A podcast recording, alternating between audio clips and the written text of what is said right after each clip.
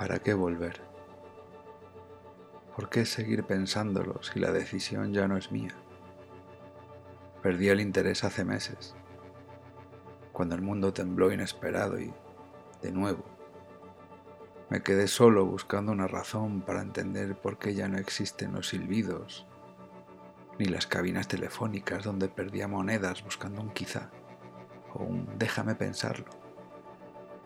Si ya no hay amigos en los bares que hablen de la divina estupidez, con sus aledaños caóticos y húmedos. Si ni siquiera yo mismo encuentro mis pasos, esos que tú decías duros, exigentes y definitivos la manoseada luz de la luna no alumbra, como aquellos días de gloria y besos orgullosos detrás de los coches de feria. O quizás son mis manos las que no quieren tantear el silencio, porque me quema. Y grita ráfagas intermitentes diciendo que ya no estoy allí, ni aquí, que ya no soy el que dibujaba flores con pinceles de acuarela en los pechos de mis amantes que mis letras se pierden en caminos de lunares sobre las espaldas, que todo aquel sexo yermo que derramé equitativamente entre tantas piernas abiertas ya no cuenta.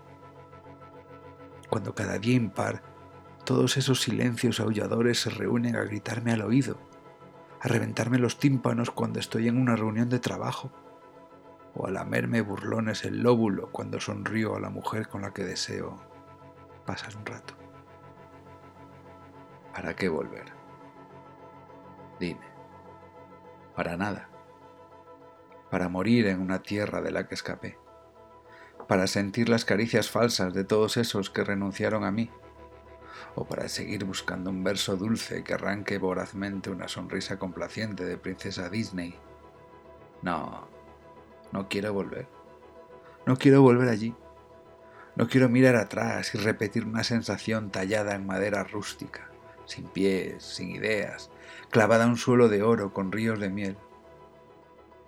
Mi destino es la vereda abrupta, la que esculpen los hombres tostados sobre la roca junto al sonido del río, allá, al fondo del precipicio de los besos dados con amor, ese por el que algún día, de nuevo, me despeñaré. Todo queda atrás.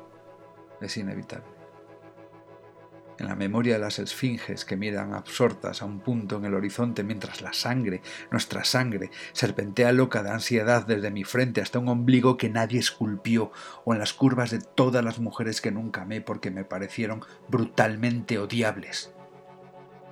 ¿Para qué volver? Si ya bombardearon la vieja terminal. Si ayer entraron en mi casa y me rompieron las rodillas, esta mañana quemaron mi pasaporte y ahora mismo bebiendo un tercer mojito muy cargado.